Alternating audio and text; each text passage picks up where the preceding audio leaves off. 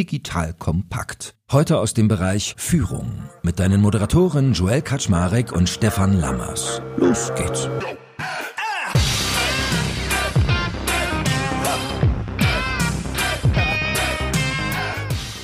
Hallo Leute, mein Name ist Joel Kaczmarek. Ich bin der Geschäftsführer von Digital Compact und heute habe ich mal wieder den lieben Stefan Lammers an meiner Seite, den Führungscoach schlechthin. Also ist eigentlich, wenn ihr uns ein paar Mal schon gehört habt, wisst ihr genau, Stefan kennt sich in Sachen Führung mit ganz vielen spannenden Dingen aus. SLBB, seine Beratung zu dem Thema und es ist viel zu lange her, dass er und ich mal geredet haben. Und heute aber ein dafür umso passenderes, weil aktuelles Thema, nämlich The Big Quit. Das heißt, wenn Unternehmen auf einmal damit konfrontiert sind, dass Mitarbeitende das Unternehmen verlassen. Und wir wollen heute mal nachtauchen, woran liegt denn das eigentlich? Was gibt es denn da so für Ursachen? Wie viele dieser Ursachen sind eigentlich wirklich Leadership bezogen und wie kann ich darauf reagieren? Das heißt, heute werden wir auch mal drüber sprechen, ist eigentlich das Ganze jetzt schon ein Arbeitgebermarkt? Ich habe gesagt, schon seit langem. Stefan sagt, ja, viele merken auch, dass das wird. Ist vielleicht auch ganz interessant, da mal die Perspektive Startup versus Mittelstand aufzumachen und insgesamt da halt, wie gesagt, Vermeidungsstrategie. So, that being said. Lieber Stefan, moin moin. Moin moin. Ja, finde ich toll mit moin moin. Das ist eine schöne Begrüßung. Schön wieder da zu sein und schön wieder mit dir hier den nächsten Podcast zu machen. Ich freue mich da schon die ganze Zeit drauf und habe dem entgegengefiebert, weil es ist ähm, zum einen, es macht einfach Bombe Spaß und zum anderen gibt es einfach immer wieder so schöne Resonanzen und Gespräche daraus. No, ich habe letztens wieder einen CEO im Kontakt gehabt, der gesagt hat, hey, du weißt es gar nicht, vor einigen Jahren bin ich CEO geworden und da habe ich den ganze Zeit den Podcast reingezogen und habe da viel von gelernt in dieser neuen Rolle. Und es ist dann einfach schön, so ein Feedback einfach mal zu bekommen. Ja, ich habe das auch bei Gero mal gehabt, so einem Sales-Podcast gemacht, dass er meinte so, ich, da habe ich ihm so Fragen vorgespielt, so von der Community, wie ich es bei dir auch mal gemacht habe. Da reagieren ja Leute wirklich drauf. Das hören die ja wirklich. Da gibt's ja wirklich Menschen auf der anderen Seite. Ja? Man spricht ja immer nur in so ein Mikro, ja, stimmt. Aber gut, du hast mir erzählt, äh, beim Thema The Big Quit hast du gerade eine spannende Studie äh, gelesen. Genau. Im Handelsblatt, wenn ich mich nicht täusche. Ja. Und das ist ja ein ganz guter Aufhänger, um sich dem Thema mal zu nähern, sukzessive. Was stand denn da drin? Was ich ganz spannend fand, ist einfach, dass hier in dieser Studie, die da zugrunde liegt von, von Softgarden, dass eben nicht Mitarbeitende gefragt worden sind, wie sie denn zukünftig entscheiden wollen und wie sie über das Thema denken und was würde dich denn dazu führen, dass du dich irgendwo anders bewirbst, sondern in dem Fall sind knapp 2200 Bewerberinnen und Bewerber in Deutschland, Österreich und der Schweiz gefragt worden. Also Leute, die sich schon entschieden haben zu gehen. Und das ist natürlich total spannend, weil zwischen ich möchte doch gehen, ich möchte das Unternehmen verlassen und es tatsächlich zu tun, da ist ja immer noch eine riesengroße Hürde. Ne? Das ist viel Unsicherheit. Was heißt das in der jetzigen Zeit, wenn wir viele Risiken wieder draußen haben, Gaskrise, Energiekrise und so weiter? Ist denn der neue Job dann sicher? Ne? Ist das nicht so, wenn jetzt dann doch Kündigungen irgendwo bei einem Unternehmen sind, bin ich dann nicht vielleicht der Erste, der gehen muss, weil weil ich gerade erst angefangen habe und ähnliches. Also wenn man wirklich diesen Schritt gegangen ist, das bedeutet schon einiges. Und insofern finde ich das einfach ganz toll dass ähm, hier Bewerber gefragt worden sind und Bewerberinnen. Und ähm, das hat für mich einfach eine, nochmal eine ganz andere Qualität in diesem Moment. Und ich meine, was man ja auch mal dabei erwähnen kann, es ist ja mittlerweile gang und gäbe, dass man so Active Recruiting macht, also dass Leute einfach auf LinkedIn angeschrieben werden, die irgendwo anders sind, dass man versucht, sie bewusst abzuwerben. Oder was wir zum Beispiel auch gemacht haben, dass wir Performance-Marketing-Elemente auf einmal auf Recruiting angewendet haben. Das heißt, da war explizit Ziel, dass wir über Performance-Marketing Jobanzeigen an Leute ausgespielt haben, die eigentlich gar nicht auf der Suche sind, aber man sagt im Amerikanischen die, glaube ich mal Poachies, also Leute, die theoretisch willens wären, wenn, aber sich noch nicht selbst aktiv zu entschlossen haben. Also ist ja eine ganz interessante Gemengelage, weil damit muss man ja auch mal drüber nachdenken, dass es ja nicht nur darum geht, dass jemand weg will und sich aktiv entscheidet zum Gehen, sondern dass auch noch andere kommen und an ihm ziehen. Ja, absolut. Und ich glaube, dass diese Art von Marketing einfach äh, zukünftig auch noch stärker werden wird, weil der äh, Markt enger wird und deswegen einfach immer mehr kreative Methoden auch gefunden werden und werden müssen und auch Optionen deutlich gemacht werden, was überhaupt möglich ist. Das wissen ja viele Leute gar nicht. Ne? Also man guckt vielleicht immer noch in seinem begrenzten Bereich, man guckt sich noch an äh, solche Dinge wie Stellenbörsen oder ähnliches.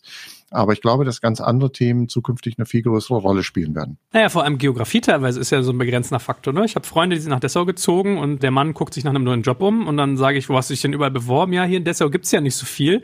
Da habe ich die ganz entsetzt gefragt, warum sie denn nur in Dessau sucht. Es ist doch mit Remote und irgendwie digitalem Arbeiten, da kann sie ja sogar in Hongkong irgendwie einen Job annehmen, ja. So wahrscheinlich allein sowas, ne? Ja, Äh, ganz genau. Und äh, da komme ich auch gleich schon zu einem ersten Beispiel von einem Kunden, was ich gerade gehört habe und muss das jetzt loswerden, weil ich einfach so dermaßen begeistert davon bin. Weil das ist äh, bei allem, was wir gleich nochmal darüber erzählen, was denn die Herausforderungen sind und warum Leute gehen, ähm, ist es vielleicht mal klasse, damit anzufangen, wie kann man denn als Chef eigentlich dafür sorgen, dass die Leute auch bleiben? Und das ist ein Kunde von mir, der in der Produktion ist und der hat einen Mitarbeiter, der umziehen möchte aus persönlichen Gründen mit der Familie in die Heimat zurück, ein paar hundert Kilometer entfernt. Und der Inhaber dieser Firma sagt, boah, das ist ein ganz wichtiger Mitarbeiter, den möchte ich behalten. Und dieser Mitarbeiter sitzt an einer Produktionsmaschine normalerweise und gibt per Computer diese Befehle an und guckt sich das Ganze an, wie das Ganze denn da funktioniert und ob das da auch so rauskommt, das Teil, wie er sich das vorstellt. Und Jetzt stellt man sich ja als erstes vor, und das würde ich auch sagen, würden vermutlich, würde ich vermutlich auch im ersten Moment gesagt haben, bis ich auf diese Idee gekommen bin. Und ich glaube, auch die meisten Leute würden, würden nicht sofort darauf kommen. Der hat dann nicht gesagt, wow, das ist echt schade, das geht nicht in der Produktion und so weiter, dann werden wir dich verlieren, wow, das ist echt traurig. Sondern der hat gesagt, Wieso ist doch gar kein Problem. Wir richten dir zu Hause einen Arbeitsplatz ein. Du kannst deine Sachen weiterhin über Computer eingeben und in die Maschine ähm, da gucken wir mal, ob es da nicht irgendwie Kamerahersteller gibt, die dieses Werkteil da äh, filmen können. Und dann äh, kannst du das von zu Hause aus kontrollieren. Und du kommst dann halt einmal die Woche oder zweimal Tage die Woche kommst du mal hier vorbei und bist vor Ort. Und ansonsten macht dein Team das und äh, bestückt das dann auch entsprechend und du arbeitest dann von zu Hause aus. Und damit du hier vorbeikommen kannst, kriegst du auch einen Firmenwagen. Und das ist ein toller Mitarbeiter, den ähm, er richtig klasse findet.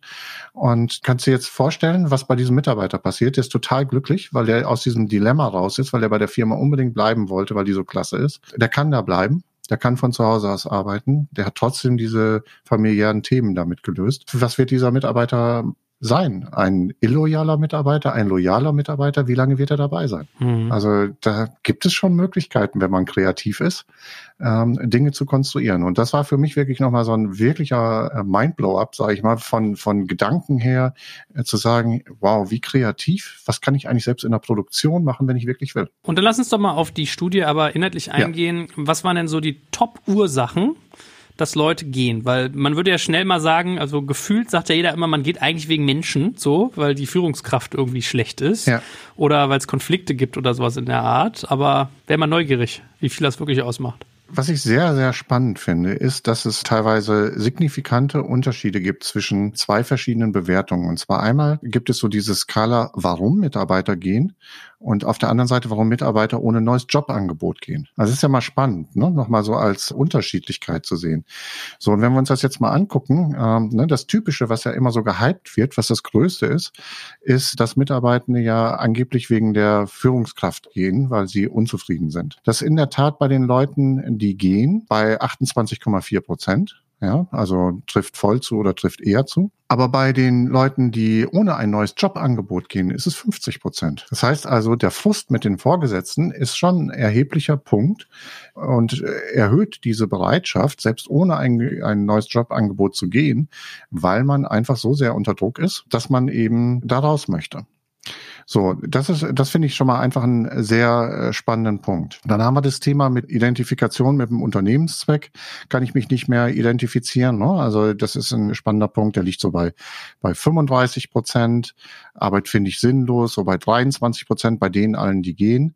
Aber was sich aus meiner Sicht nochmal sehr geändert hat in den vergangenen Jahren, und ich glaube, das hat was damit zu tun, dass sich eben dieser Markt tatsächlich auch gedreht hat, so wie du es schon gesagt hast, dass wir eher in einem Arbeitnehmer als in einem Arbeitgebermarkt sind, dass tatsächlich 60, 62,6 Prozent nach dieser Studie wegen äh, mehr Verdienst gehen. Und das ist eine ganz, ganz spannende ähm, Entwicklung aus meiner Sicht, weil das hatte in der früher, äh, in der Vergangenheit nicht so eine große Bedeutung. Das heißt, dass vielleicht schon so ein bisschen so ein Rattenrennen angefangen hat dass auch einfach mehr gezahlt wird jetzt in diesem Moment. Und dadurch, dass wir vielleicht inhaltlich nicht mehr diese Differenzierung bieten können, warum dieser Job so gut ist bei uns, wird jetzt eben tatsächlich auch mehr aufs Gehalt gegeben. Und Leute, da kann ich nur alle Führungskräfte vorwarnen, Kosten steigen überall. Die Menschen haben teilweise Existenzängste. Das heißt, es wird vermutlich diesen Trend auch in Zukunft nochmal deutlich verstärken. Ne? Also das Thema Gehaltsvergleich wird, glaube ich, eine große Bedeutung bekommen in der Zukunft, wird nochmal stärker werden an dieser Ecke. Das heißt also, die Frage muss natürlich auch sein, wie kann ich denn dafür sorgen, dass die anderen Dinge gut funktionieren, damit das Gehalt an sich nicht mehr diese große Rolle spielt. Aber wenn ich an den anderen Punkten nicht gut performe, das heißt als Führungskraft nicht gut meine Mitarbeitenden mit einsetze und ähnliches, wird natürlich dieses Gehaltsthema eine noch höhere Gewichtung kriegen aus unserer Sicht. Na, ich fand ja auch interessant, dass du vorher gesagt hast, dass irgendwie der Unternehmenszweck nicht mehr für äh, gut befunden wird oder die Aufgabe an sich als sinnlos eingestuft. Ich finde, man könnte ja beides so ein Stück weit auch als Purpose irgendwie zusammenfassen, was man so neudeutsch sagt. Und wenn ich mir jetzt den Gehaltsfaktor nochmal angucke, also alleine was wir jetzt irgendwie schon hatten, muss man ja sagen, gibt es ja teilweise vier, fünf Strömungen, die da zusammenkommen. Also erstens, es besteht viel mehr Transparenz darüber, was am Markt so möglich ist. Zweitens, diese Zukunftsangst. Du kriegst überall vorgebetet, Strom wird teurer, der Krieg, Corona, Taiwan wird vielleicht angegriffen und, und, und, und, und, ja, den, den Börsencrash und so weiter. Also willst du auch mehr Cash zur Verfügung haben. Dann hast du auf einmal einen globalen Markt. Das heißt, du kannst dich eigentlich mittlerweile als Arbeitskraft sourcen lassen, egal wo aus Deutschland hinweg. Und du hast auch noch eine größere Nachfrage Nachfrage, die auf dir lastet, dass dich Leute vielleicht sogar proaktiv anschreiben, je spezialisierter du bist oder halt äh, je relevanter im, im Input. Also wenn man das alles mal so zusammennimmt, dann finde ich schon ganz nachvollziehbar, dass irgendwie der Faktor Cash irgendwie zunimmt. Ne? Ja, absolut. Und auch eben die Besorgnis. Und wenn man sich das anschaut, ich stelle auch gerade viel bei, bei Startups den Trend nochmal fest, dass immer mehr der amerikanische Markt angegangen werden soll, ziemlich schnell. Und ähm, was, womit hat das zu tun? Also wie hoch ist das Vertrauen und der Glaube auch bei jungen Unternehmen in den europäischen Markt in der Zukunft? Also es verändert sich ja gerade auch da sehr, sehr viel. Und was sind unsere Märkte der Zukunft? Also wir sind da, glaube ich, in einem großen Umbruch und da wird natürlich nach Sicherheit gestrebt und Sicherheit ist auch für viele Leute an der Stelle eben die finanzielle Sicherheit. Das darf man nicht unterschätzen. Und ich finde dieses Thema äh, Purpose, das hat ja nochmal einen sehr starken Auftrieb bekommen, sagen auch viele andere Umfragen äh, durch Corona Corona, wo die Menschen zu Hause waren, wo sie sich Gedanken gemacht haben, was ist mir eigentlich wirklich, wirklich wichtig im Leben? Wofür arbeite ich? Und da bekommen natürlich solche Fragen nach der eigenen Arbeit, wie viel Sinn die macht, aber auch, was ist eigentlich der Unternehmenszweck? Wofür sind wir eigentlich unterwegs? Äh, bekommt natürlich eine, eine Wandlung, auch so beispielsweise unter dem Aspekt der Nachhaltigkeit ist das, glaube ich, ein ganz zentrales Thema. Äh, wo Menschen heute auch nochmal anders darüber nachdenken, ist denn unser Unternehmen etwas, was zur Nachhaltigkeit beiträgt oder ist es etwas, was möglicherweise unsere Umwelt schädigt? Ich glaube, da äh, werden einfach auch nochmal andere Faktoren in zukünftig eine Rolle spielen bei Entscheidungen. Ja, aber es ist ganz faszinierend. Also ich habe das auch erlebt, dass wir uns unser Team jetzt alle zu Coaches nochmal geschickt haben. Also wirklich auch teilweise so persönliche Coaches, wo es gar nicht so sehr darum geht, die als Arbeitskräfte besser zu machen, sondern sie als Mensch. Also ich will nicht sagen, dass es Psychologen waren, aber es hat sozusagen eher einen Coaching-Faktor, auf mich als privat-berufliches Individuum gemixt, als jetzt nur auf den Berufskontext. Und ich weiß, wie meine Frau damals zu mir meinte, ja, man muss natürlich aber auch immer sich gewahr sein, wenn man Menschen unter ihre Haube gucken lässt, dass halt auch was rauskommen kann, was nicht für einen selbst als Arbeitgeber vielleicht ideal ist. Ne? Und wenn man erstmal so aus dieser Rattenmühle raus ist, aus diesem Hamsterrad, dann hast du auf einmal auch den Abstand teilweise auf solche Sachen zu gucken. Ja, aber das ist äh, tatsächlich so bei den äh, Firmen, wo ich beispielsweise im Coachcasting oder sowas bin. Ich bin ja viel, in vielen Coachpools von Unternehmen. Da ist das oft tatsächlich auch ein Thema. Ne? Und ich bringe das auch, wenn es kein Thema wird, mit ein, dass ich sage, also wenn jemand mit mir zusammenarbeitet, dann kann das sein, dass der durchstartet. Es kann aber auch sein, dass der sagt, nee, das, äh, ich bin da an der Stelle gerade richtig. Es kann aber auch sein, dass das Unternehmen verlässt. Ne? Also, äh, also bei uns ist das auch immer sehr viel, sowohl der, dieser private Aspekt als auch der geschäftliche Aspekt. Nur am Ende, und das ist auch das, was ich dann von den erfahrenen HR-Lern aus den Unternehmen oder Executives aus den Unternehmen höre, am Ende ist das ja das Beste, was auch für das Unternehmen passieren kann. Weil entweder überfordere ich den möglicherweise den Mitarbeitenden und der kommt auf eine Position, wo er überhaupt nicht mehr leisten will oder nicht mehr leistungsfähig ist. Oder aber er hat möglicherweise schon innerlich sich verabschiedet und bringt da auch nicht mehr die Leistung. Und insofern ist ja diese Klarheit, diese innere Klarheit. Und wenn sich dann jemand nochmal bewusst für das Unternehmen entscheidet, einfach auch eine ganz andere Qualität, ähm, als wenn das so im Dunkeln in einem rumwabert und man fühlt sich irgendwie unwohl und hat nicht mehr die richtige Motivation. Insofern kann ich dich weiter ermutigen, das zu, äh, äh, an solchen Themen zu arbeiten und die Mitarbeitenden zu lassen. Und ja, es wird Leute geben, die andere Entscheidungen treffen, aber im Grunde genommen kannst du nur dankbar sein, weil du investierst ja auch viel in deine Mitarbeitenden und da möchtest du natürlich auch in die investieren, die eben langfristig bei dir bleiben wollen. Und jetzt lass uns nochmal zurückkommen zum Thema Geld. Ja. Mm, wir haben ja schon gesagt, auch Nachfrage ist so ein Thema. Also wenn es ein Arbeitnehmermarkt ist, ist es auch am längeren Hebel. Mhm. Was empfiehlst du denn jetzt als Führungskräftecoach deinen Coaches? Sollen die dann einfach jeden, jeden Wunsch nach einer Gehaltserhöhung abnicken? Sollen die proaktiv Leuten schon mehr Geld geben? Was soll man tun, wenn im Prinzip Geld bei zwei Dritteln fast der Leute ein Faktor ist, um wegzugehen? Wir haben ja so ein bisschen vergleichbar das gleiche im Fußball. Das ist eigentlich ein schönes Beispiel dafür. Habe ich lustigerweise auch dran gedacht. Ja, das ist ein schönes Beispiel. Ähm, wir haben da teilweise, dass dort exorbitante Gehälter für Spieler gezahlt werden, die viele Vereine sich überhaupt nicht leisten können. Ja, und dann ist über die Frage, was ist mein Weg, den ich in diesem Moment finde? Und der ist sehr, sehr unterschiedlich. So, und ne, jetzt gucken wir uns mal gerade an, solche Mannschaften wie Freiburg oder was auch immer, die man früher typische Ausbildungsmannschaften genannt hat, wo die Spieler dann weggegangen sind zu anderen und für viel Geld verkauft worden sind. Und heute spielen sie ganz oben mit, weil die Leute auch auch sagen, wow, das ist auch interessant für mich, zu so einem Verein zu gehen. Der kann auch was leisten an dieser Stelle. Und das ist eben etwas, was man äh, sich überlegen muss. Was ist meine Strategie an der Ecke? Ich glaube, es gibt Situationen, von der habe ich früher, als ich noch Executive war, auch selber gestanden. Es gab in meiner Zeit auch Mitarbeitende in bestimmten Situationen, äh, die konnten vieles fordern und haben das auch gekriegt, weil sie entweder äh, tatsächlich ein Solitär waren und ein bestimmtes Spezialwissen gehabt haben oder zu einem bestimmten Zeitraum einfach extrem wichtig gewesen sind. Und diese Leute haben halt einfach in diesem Moment viel Macht. So, und jetzt muss ich eine Entscheidung treffen. Und ich kann mich jetzt A, ganz lange damit rumtreiben, so eine Entscheidung zu treffen. Und ich kann B, mich auch ganz viel darüber ärgern, dass diese Person gerade so viel Macht hat. Es nützt nur beides nichts, kostet nur Energie. Also insofern Entscheidung treffen und sagen, okay, brauche ich den oder brauche ich den nicht? Und wenn ich ihn brauche, dann werde ich vermutlich bezahlen müssen. Ja, das ist eine ganz einfache Geschichte, da muss ich mich doch gar nicht drüber aufregen. Und auf der anderen Seite ist es eben auch die Frage, wie kann ich gute Leute ausbilden und wie kann ich gute Leute halten?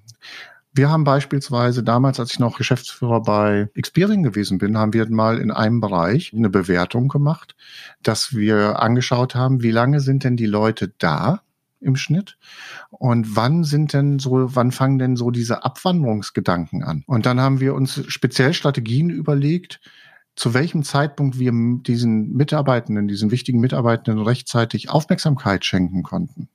Und unser Ziel war es immer sozusagen, die Verweildauer zu erhöhen. Und wir haben sie damals um 50 Prozent erhöhen können. Du kannst nicht auf Dauer mehr Mitarbeitende erhalten bei dir, wenn sie gehen wollen aber du kannst gucken, was du als Führungskraft und als Mitarbeiter äh, machen kannst, als Unternehmen machen kannst, um Mitarbeitenden ein Umfeld zu geben, in dem sie sich gut fühlen, in dem aber auch diese Leistung, die sie bringen, mit dem, was sie verdienen, in einem Einklang stehen. Und ich glaube, das ist wichtig, diese Perspektive einzunehmen als Führungskraft und sich zu überlegen und nicht, nicht sich zu ärgern über diese Situation, Arbeitnehmermarkt, sich nicht darüber zu ärgern, dass da einer gerade was fordert, sondern kreativ zu werden und sich zu überlegen, was sind denn Lösungen und was kann ich daraus lernen? Was kann ich auch für die anderen machen, damit wir uns in Zukunft eben diese Verweildauer äh, im Unternehmen verlängern können? Und das ist bares Geld. Mit jedem Monat Verlängerung der Verweildauer spare ich brutal Geld. Und sag mal, wenn es um das Geld geht, geht es dann wirklich ums Geld oder geht es eigentlich eher um Anerkennung manchmal auch? Weil Geld wird ja oft als so ein Synonym betrachtet, also Gehalt für Wertschätzung. Was ist so deine Perspektive? In der Tat, meine Perspektive ist darauf, dass das Thema, dass jemand gesehen wird, ist an erster Stelle, also das ist, glaube ich, ein ganz, ganz entscheidender Punkt, gerade in der heutigen Zeit. Wir haben über zwei Jahre uns teilweise sehr selten gesehen, ne? durch, durch Remote-Arbeit und ähnliches. Und das heißt also, in den Zeiten, wo man sich sieht, ist es wichtig, auch Bilder zu schaffen und Geschichten zu schaffen, über die die Mitarbeitenden erzählen können, worauf sie auch stolz sein können und was sie auch anderen erzählen können, warum sie so einen tollen Job haben und wer sie da sind. So, das heißt also, dieses Bedürfnis, dadurch, dass wir, dass den Menschen, dadurch, dass viel weniger soziale Interaktion stattgefunden hat, ist dieses Bedürfnis einfach nochmal maximal gestiegen, in die Interaktion zu gehen. Also sieht man jetzt ja auf dem Oktoberfest oder so, wie wild die Leute da das Oktoberfest stürmen. Ja, als wenn es das noch nie vorher gegeben hätte oder sowas. Oder das letzte Mal stattfinden würde. Und ich glaube, das ist eine Aufgabe auch von uns äh, Führungskräften. Ne, ich nenne das immer eben auch Inszenierungen zu schaffen, zu gucken, wie wir Anerkennung schaffen, wie wir Wertschätzung schaffen, wie wir in den persönlichen Kontakt gehen und wie man eben zeigt, dass man gesehen wird. Und ich meine, da gibt es verschiedene Möglichkeiten. Manche Unternehmen versuchen das durch bestimmte Titel und versuchen das durch Karrierechancen, dass die Leute äh, weiter aufsteigen können.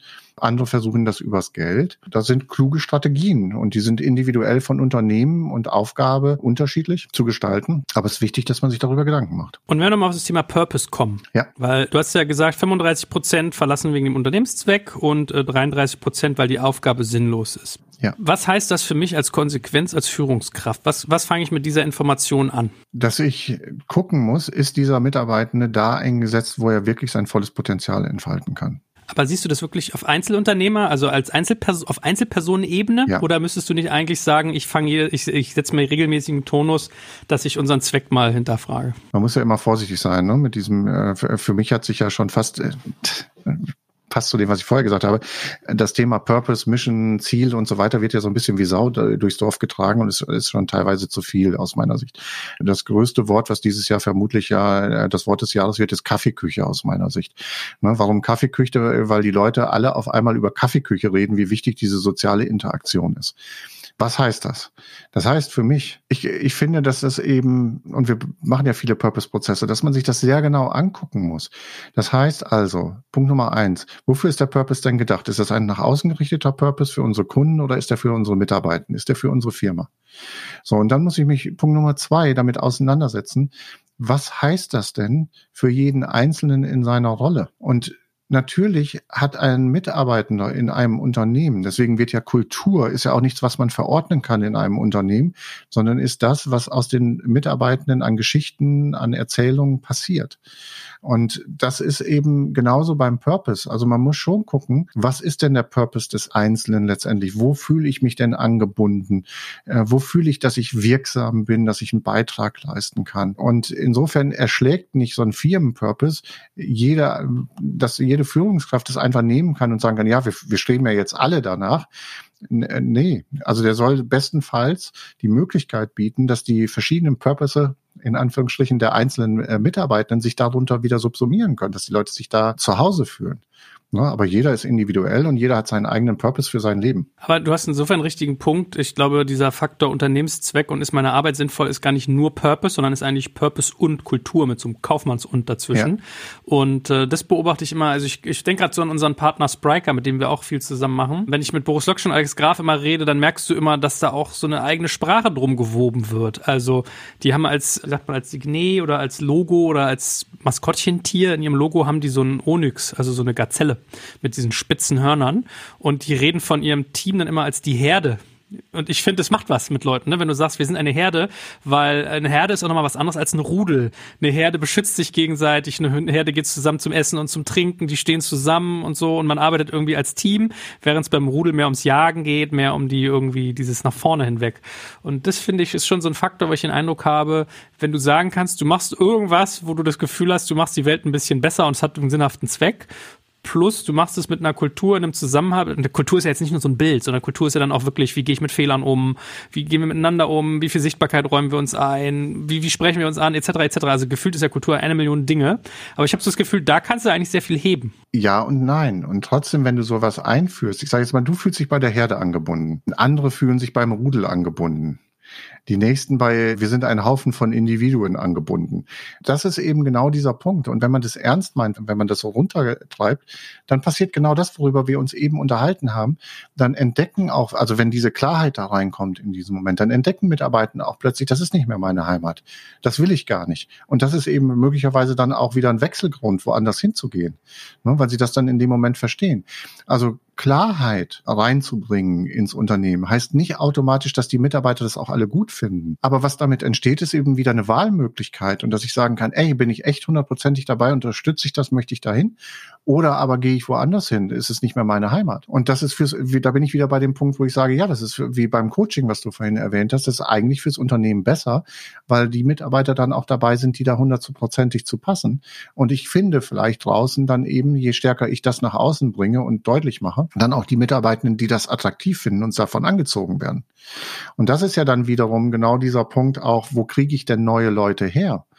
Weil neue Leute kriege ich meistens äh, über, über Bekannten, Bekanntenkreis oder über Headhunter tatsächlich. Ne? Also wenn wir in den oberen Positionen sind. Aber ganz, ganz viel ja aus dem Bekanntenkreis. Alleine so zu, äh, aus der Soziologie, dieses Gleich und Gleich gesellt sich gern. Wir haben die gleichen Interessen, wir haben die gleichen Werte beispielsweise oder ähnliches. Deswegen versteht man sich gut und unterhält sich gerne. Und das ist ja ein super Pool, den Unternehmen auch für sich nutzen können.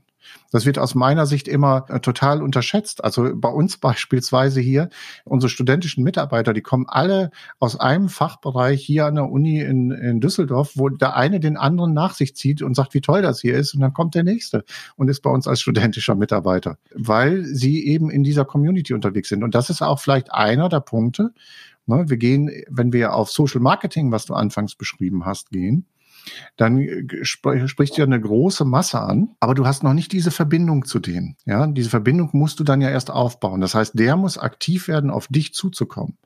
So, wenn du aber den Bekanntenkreis, die Mitarbeitenden nutzt, dass die als Multiplikatoren wirklich aktiv unterwegs sind, da weiß derjenige schon, mit wem hat das da zu tun. Will ich das, will ich das nicht? Und da wird schon sozusagen vorverkauft, die neue Stelle. Und das finde ich einfach einen ganz spannenden Punkt. Ich habe jetzt gerade die ganze Zeit fieberhaft überlegt, welche dummen Studiengänge mir einfallen, die ich dir jetzt als Namen hinschmeiße, wo so du wohl deine Leute da rekrutierst. So Love Studies. Fast alle aus der Psychologie. Oh ja, guck. Ja. guck.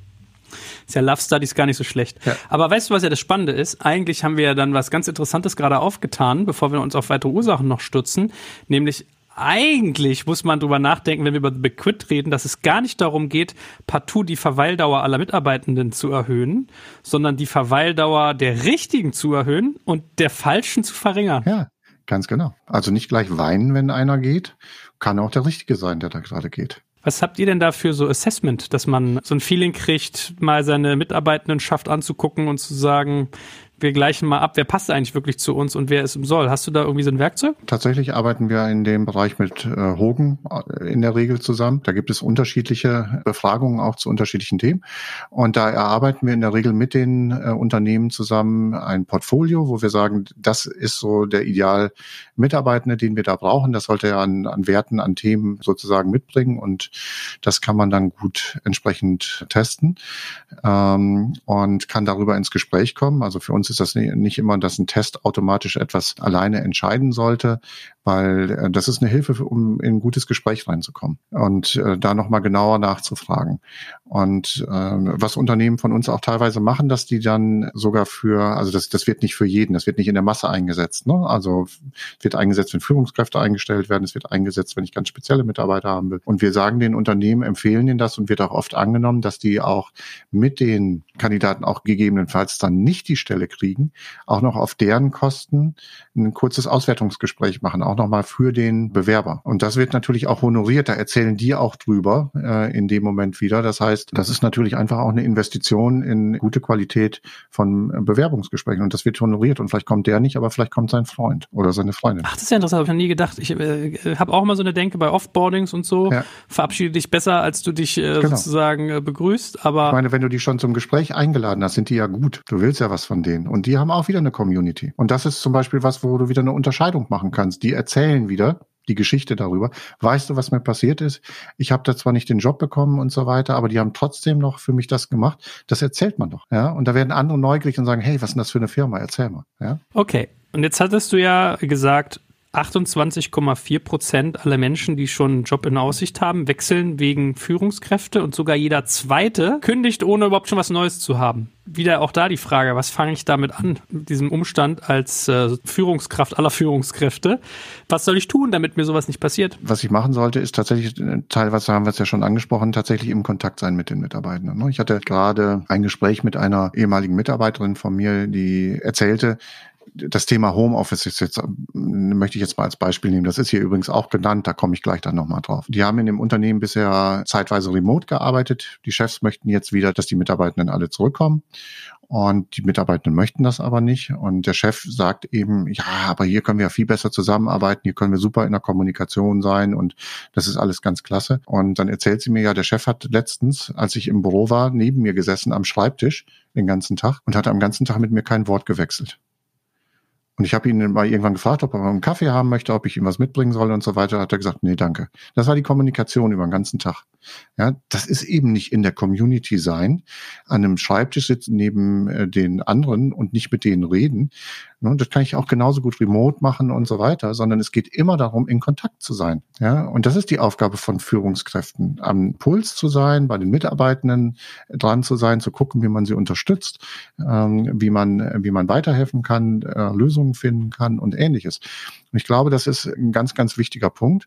Genauso, was aus meiner Sicht nicht gut gemacht wird von vielen Führungskräften, ist jetzt auch gerade mit der Einführung von Selbstverantwortung und Agilität, dass das so schön gesagt wird, dass in Unternehmen teilweise zum einen aufgrund der Demografie Mitarbeitende fehlen, zum anderen auch Personaleinsparungen gemacht werden. Und das soll dann auf einmal über agile Arbeitsweisen äh, und so weiter gelöst werden. Und das, wo man sich gar nicht hinterfragt, ob eine agile Arbeitsweise an dieser Stelle überhaupt Sinn macht, wo man den Leuten auch nicht verhilft, denen das Wissen aufzubauen, was braucht man überhaupt dazu, wie findet das denn überhaupt statt. Ähm, die werden komplett alleine gelassen, erlebe ich immer wieder. Und dann kommt es, dass eigentlich die Verantwortung nur übertragen wird. Ja, dabei bleibt es dann am Ende. Und wenn dann irgendwas nicht läuft, heißt es, du hast es nicht hingekriegt. Und es wird dann jemand nur noch abgewertet. Und das ist eben so schade. Da wird viel Potenzial verschenkt. Und äh, ganz ehrlich, an manchen Stellen finde ich das dann auch zurecht, wenn Mitarbeitende gehen, weil da nicht ein Umfeld geschaffen wird, wo die aufblühen können und wo die ihre Potenziale wirklich entfalten können. Und ich glaube, das ist ein, äh, ist ein, ist ein Riesenfeld, gerade jetzt in den Unternehmen, auch, auch in mittelständischen Unternehmen, wo New Work oder auch in Konzernen, wo New Work Ansätze drin sind, wo teilweise überhaupt nicht darüber nachgedacht wird, wo passen die denn überhaupt? Haben wir die Mitarbeitenden dazu? Haben wir die Mitarbeitenden dazu qualifiziert? Haben die auch gesagt, dass sie das wollen und dass sie diese Rolle übernehmen wollen, sondern dass das verordnet wird und dass Mitarbeitende daran keinen Gefallen finden, das ist noch milder ausgedrückt, sondern vielfach sich völlig im Stich gelassen fühlen. Und das ist natürlich dann eine Hilflosigkeit, die dann heißt, okay, ich werde hier alleine gelassen und das ist dann auch ein typischer Jobgrund, weil das ja am Ende auch auf Kosten beispielsweise der Gesundheit geht, Burnout oder ähnliches sind dann oftmals Hilferufe, um aus so einer Rolle wieder rauszukommen und aus so einer Nummer rauszukommen. Also ich nehme jetzt mal Folgendes mit. Auf der einen Seite finde ich, können wir über sowas nachdenken, auch wie so Zufriedenheitsumfragen wäre vielleicht ein Werkzeug. Das andere, was du gerade gesagt hast, ist in Kontakt sein.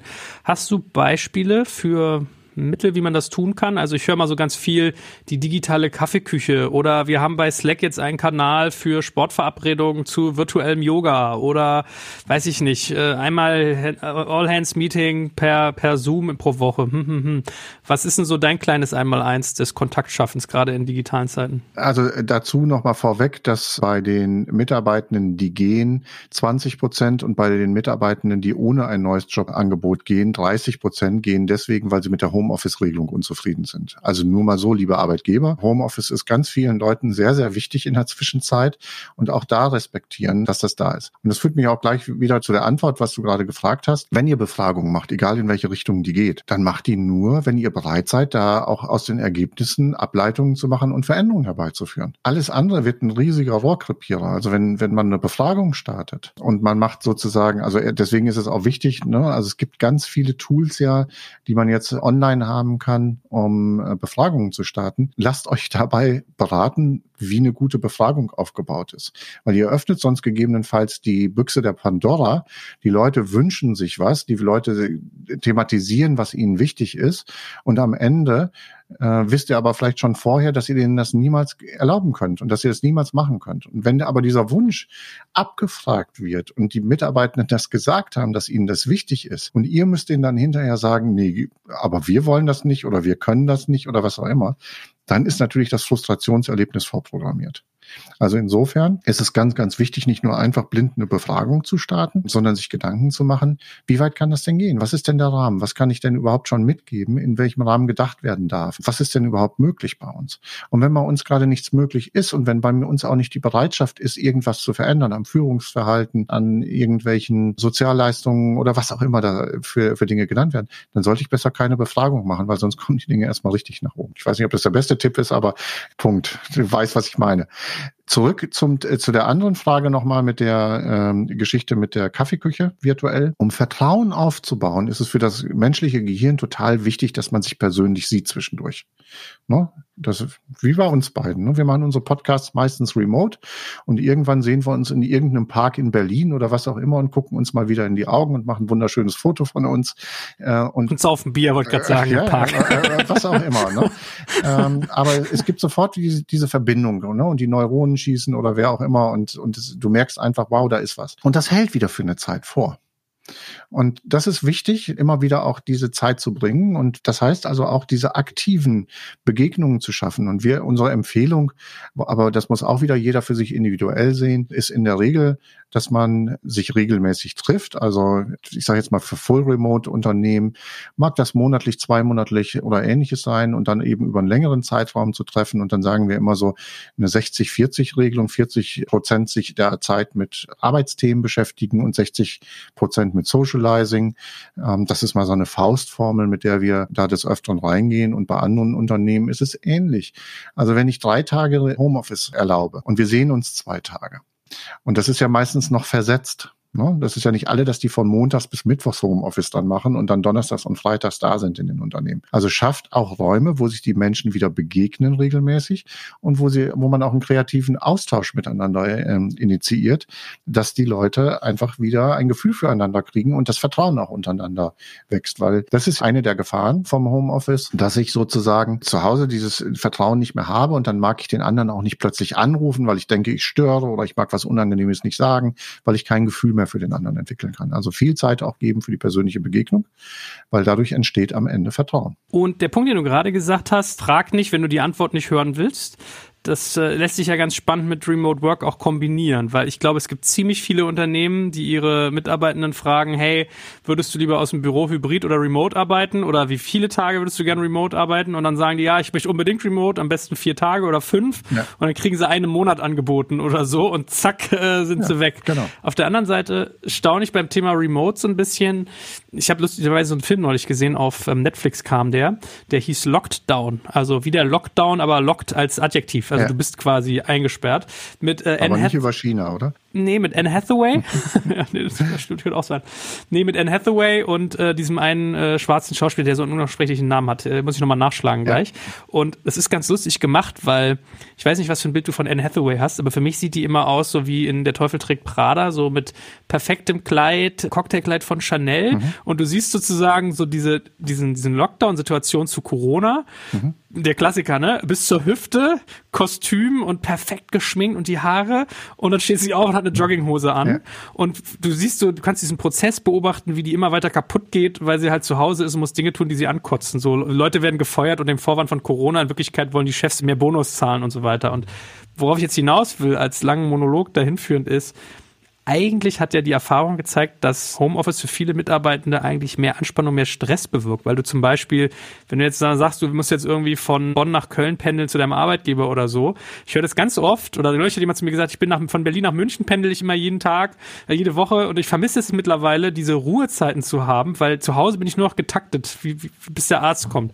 Warum ist es trotzdem so wichtig, dass Leute kündigen, weil sie Remote nicht ausreichend wiedergefunden kriegen? Ach, du, in einer Firma, wo kein Remote wäre, würde ich auch kündigen. Und ich höre das eben auch viel von den Mitarbeitenden, die remote gerne arbeiten, weil diese Zeit, um tief einzusteigen in Themen, einfach viel, viel besser ist oftmals als in der Firma. Du hast ja wenn du einmal in, in, einer Konzentrationsphase bist und du wirst in dieser Konzentrationsphase gestört, brauchst du ungefähr 20, 25 Minuten, bis du das gleiche Level der Konzentration wieder erreicht hast.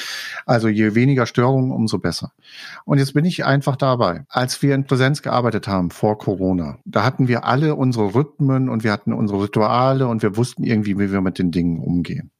So, dann haben wir Corona gehabt, ist jetzt das falsche Wort, weil es gibt immer noch Corona aus meiner Sicht, aber wir sind da eine Zeit lang anders mit umgegangen und es hat auch eben solche Sachen gegeben wie, wie Lockdowns oder ähnliches. Das heißt, wir sind plötzlich in eine Situation geworfen worden, die wir vorher nicht kannten. Und jetzt musste sich jeder in irgendeiner Form erstmal zurechtrütteln. Aber alle hatten in diesem Zeitraum immer noch den gleichen Rhythmus. Alle waren entweder zu Hause oder alle waren entweder im Büro oder wie auch immer.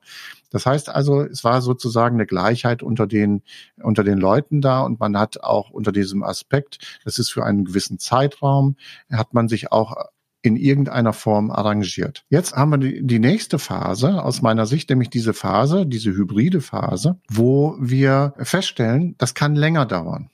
Ja, also kann länger dauern in der Form von für viele Menschen, dass sie sagen, das darf und soll auch länger dauern. Ich finde das grundsätzlich gut. Und jetzt kommt aber, dass wir bisher noch nicht gelernt hatten, wie gehen wir denn jetzt mit dieser Situation um, dass ich jetzt möglicherweise tatsächlich zwei oder drei Tage in dem Büro sitze und wie strukturiere ich mich da? Wie mache ich das jetzt? Ne? Zwei Jahre lang habe ich das möglicherweise gemacht, dass ich zwischendurch einkaufen gegangen bin und dass ich noch das erledigt habe und sonst irgendetwas. Das ist ja irgendwann mal ein Stück weit durch, dass wir feststellen, okay, es braucht eine andere Form der Arbeitsorganisation an diesen Tagen. Und jetzt mal ganz ehrlich, ich verstehe ja dieses Thema mit den eine Stunde im Auto zu setzen und konzentriert zu sein oder abzuschalten oder was auch immer. Ja, in Gottes Namen, was hindert mich denn daran, das für mich zu machen an jedem Tag in irgendeiner Form? Ja, als Ritual für mich einzuführen. Führ's doch ein, würde ich der Person in diesem Moment einfach sagen. Meditiere oder mach was auch immer und lies ein Buch, mach was, was dir gut tut in dieser Stunde, wenn sie dir fehlt. Und ich glaube, das ist etwas, wo wir so äh, schablonenhaft oder schubladenmäßig oftmals denken. Ich habe entweder das oder das. Lass uns kreativ sein. Lass uns gucken, wie kann ich das, wie kann ich das hinkriegen, dass ich dieses Gefühl wieder für mich kriege, was ich sonst in einem Zug habe oder was ich sonst im ÖPNV habe.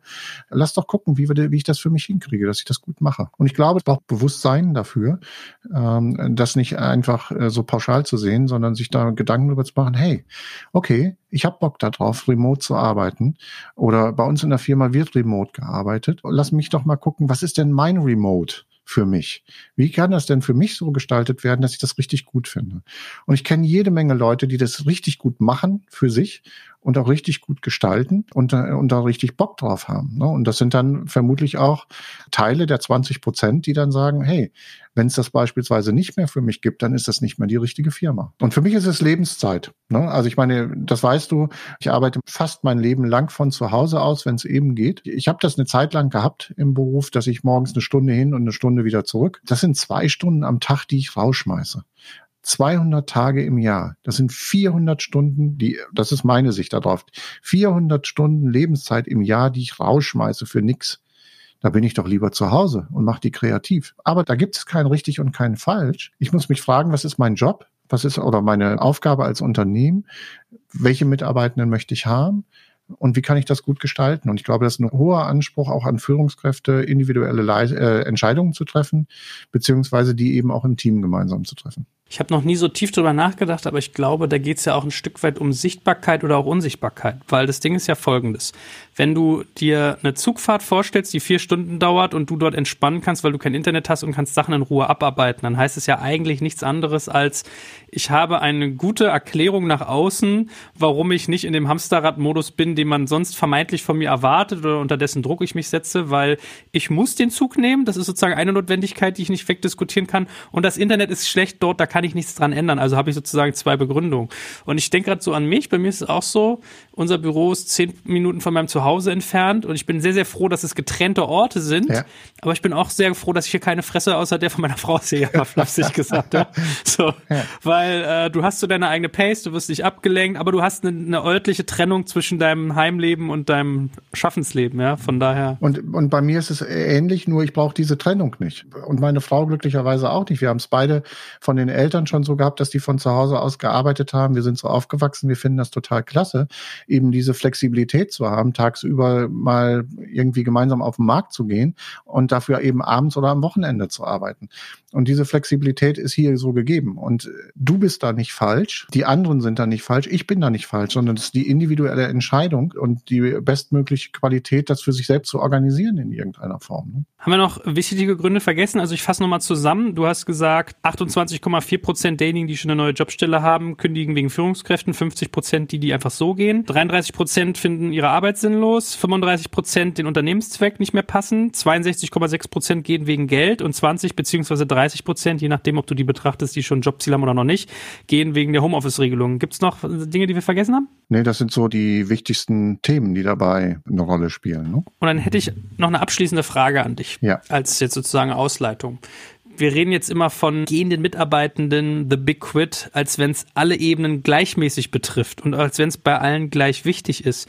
Was ist denn so deine Betrachtung? Ist es vor allem auf Ebenen, wo du Führungskräfte hast oder wo du Spezialisten hast, wo das passiert? Passiert es auf allen Ebenen? Muss ich mir um jede Ebene gleich viel Sorgen machen? Oder wie würdest du empfehlen, selektiere ich jetzt als Führungskraft mal, wo ich mein Aufmerksamkeitslevel drauflege? Also das ist jetzt wirklich eine sehr persönliche Sicht darauf, ne? weil ich habe jetzt auch keine Unterscheidung hier in der Befragung, wer da befragt worden ist. Meine persönliche Sorge wirklich an der Stelle ist, dass es in vielen Arbeitsbereichen, die nicht Führungskräfte betreffen, für uns den größten Impact haben wird, weil da einfach die Masse der Menschen beschäftigt ist. Und wenn ich die Demografie gerade in den Konzernen sehe, wie viele Leute mit wichtigen Erfahrungen, teils auf Sachbearbeiterlevel, sage ich jetzt mal, gehen in Zukunft, da habe ich große Sorge, wie das wieder aufgefüllt werden soll. Also wie, wo sollen die Leute herkommen? Wie wird das Wissen auch gesichert und wie wird dafür gesorgt, dass da, ob das Produktionsabläufe sind, die reibungslos laufen müssen, ähm, ob das äh, Abläufe in den Dienstleistungen sind, das macht mir wirklich große Sorgen. Also insofern glaube ich, dass das Thema der Arbeitsverfügbarkeit von Menschen dort noch eine viel größere Rolle spielt, wobei hingegen wir das anders wahrnehmen, weil wenn wir uns gerade viel mit Startups oder auch mit Führungskräften beschäftigen, dann haben wir ja oftmals mit Spezialisten zu tun, die eine besondere Qualität haben in irgendeiner Form. Und da ist einfach die Frage, das Thema der Menge auch ein Thema. Ja, also die Spezialisten werden weniger. Also was heißt denn das für Startups? Haben die auch irgendwann die Bereitschaft, doch ältere Mitarbeitende einzustellen? Und die Frage ist. Ah, böse Klischees hier. Ja, böses Klischee, ich weiß. Aber ich weiß, wie viele Startups da auch Probleme mit haben, wenn sie ältere Mitarbeitende äh, einstellen. Das dass es da zum Culture Clash an manchen Ecken kommt. Und äh, gerade auch wenn die in der Führung eingestellt werden. Und das ist ein, ist ein wichtiges Thema, da, äh, da gute Lösungen zu finden und voneinander zu profitieren und nicht übereinander zu reden. Und ich glaube auch eben das Thema, äh, wie viele Leute werden gut gebildet. Das wird für uns noch ein viel, viel größeres Thema in der Zukunft. Und die Gefahr ist, also die ich auch sehe, ist eben, das hatte ich ja vorhin mal kurz angedeutet. Wenn wir hier in Europa schlechtere Aussichten haben, ist für mich die Frage, ob andere Märkte möglicherweise für diese Leute auch interessanter werden, die richtig gut gebildet sind. Auch eine kleine Sorge, die ich da noch ein bisschen mit mir umtrage. Also insofern liegt da viel für uns an, dass wir uns weiterentwickeln müssen. Ich, möchte an der Stelle eigentlich mit, mit einer Grafik oder mit einem Thema, mit einer, einer Aussage nochmal enden wollen, wenn wir so langsam zum Ende kommen. Da ist nämlich eine Frage gewesen und die fand ich ganz spannend nämlich die Frage, hätten Arbeitgeber die Kündigung verhindern können? Und die haben 47,9 Prozent mit Ja beantwortet. Also jeder zweite sagt, wenn der Arbeitgeber alles richtig gemacht hätte, hätte er diese Kündigung verhindern können. Und das möchte ich nochmal als Aufruf verstehen, sich in Führung weiterzuentwickeln, sich damit äh, darüber Gedanken zu machen und nicht abzulehnen, alles, was an Forderungen heute gestellt wird, sondern zu gucken, wie man das gut kanalisiert, also wie man Forderungen auch als Chancen begreift, Interessen als Chancen begreift und sich immer wieder Gedanken macht, was man mit dieser Kreativität, auch von jungen Leuten, die vielleicht anders an Dinge rangehen als andere, eben nutzt, um das Unternehmen noch besser zu machen. Guck mal, das ist doch ein gutes Stichwort. Dann gibt's von mir gar keine Blödeleien am Ende, sondern das lassen wir mal so stehen. Lieber Stefan, auf dass unsere nächste Pause nicht so lang wird und äh, vielen, vielen Dank für heute. Sehr gerne. Danke fürs Zuhören beim Digital Kompakt Podcast. Du merkst, hier ziehst du massig Wissen für dich und dein Unternehmen heraus. Wenn du mit uns noch erfolgreicher werden möchtest, abonniere uns auf den gängigen Podcast-Plattformen. Und hey, je größer wir werden, desto mehr Menschen können wir helfen. Also erzähl doch auch deinen Kolleginnen und Kollegen von uns. Bis zum nächsten Mal.